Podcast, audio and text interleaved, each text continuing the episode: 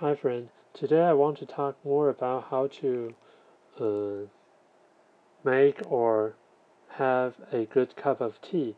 But today I'm going to talk from science point of view to a more uh, social perspective. Okay, so today I'm first I'm going to talk about a pH scale. Okay, pH is a measure of how acidic basic water is. The range goes from 0 to 14 with 7 being neutral.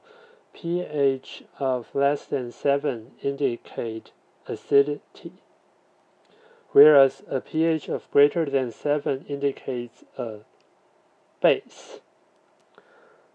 Okay, and there's a saying which goes that actually the pH scale for blood is 7.4.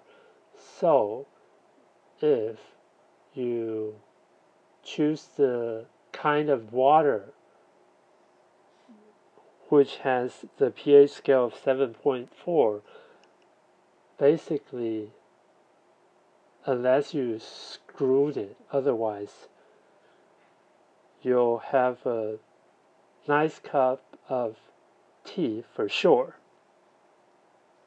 because it's normal that uh, we're more comfortable with things and people similar to us, right?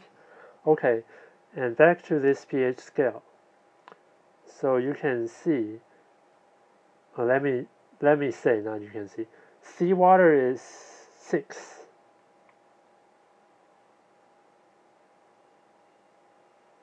uh sorry. Actually it's I got it wrong. It's 8 while milk and your saliva is between 6.3 to 6.6 uh, black coffee is 5 Grapefruit juice, soda, and tomato juice is 2.5 to 3.5, while lemon juice, vinegar are 2, and baking soda is 9.5.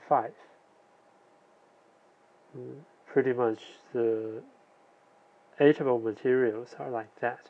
Okay, so what I want to say here is actually it really depends on your habits,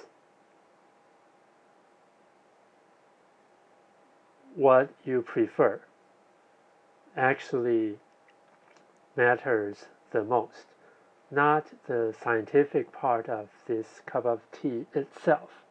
So let's say you're a person that you like to have uh, strong flavor tastes. So you like uh, maybe like both uh, salty ones and sweet ones. Anyway, you like the strong feeling. So, of course, you like black tea and the heavy roasted, partially fermented teas because they have strong flavor and tastes. And uh, it is very likely that you would consider uh, green tea and other non-roasted tea like uh, pretty much just like water. And on the other hand, if you're a person who prefers uh, light taste and flavors, then on uh, another way around, you would like uh, green tea and uh, non-roasted teas or slightly roasted teas, those uh, teas that has light, but uh, still they have certain flavors that you can taste and you can recognize that they are not water. But after all, those are all personal choices. So my point here is that uh, there's no such good tea subjectively. There's just not that thing because even like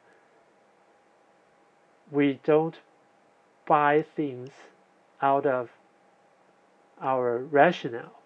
Instead, we buy it because of our uh, motivation and our emotional feelings. We want that. And we think that by getting that, we will get something else, even though it might not be reasonable or realistic, but it doesn't matter. So when judging a good cup of tea, most of the time is very similar.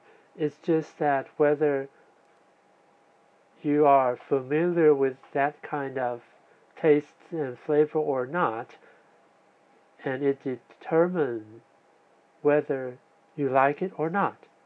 Pretty simple. Just that. So, that's it for today. And next time, I'll talk more about other issues in the health field related.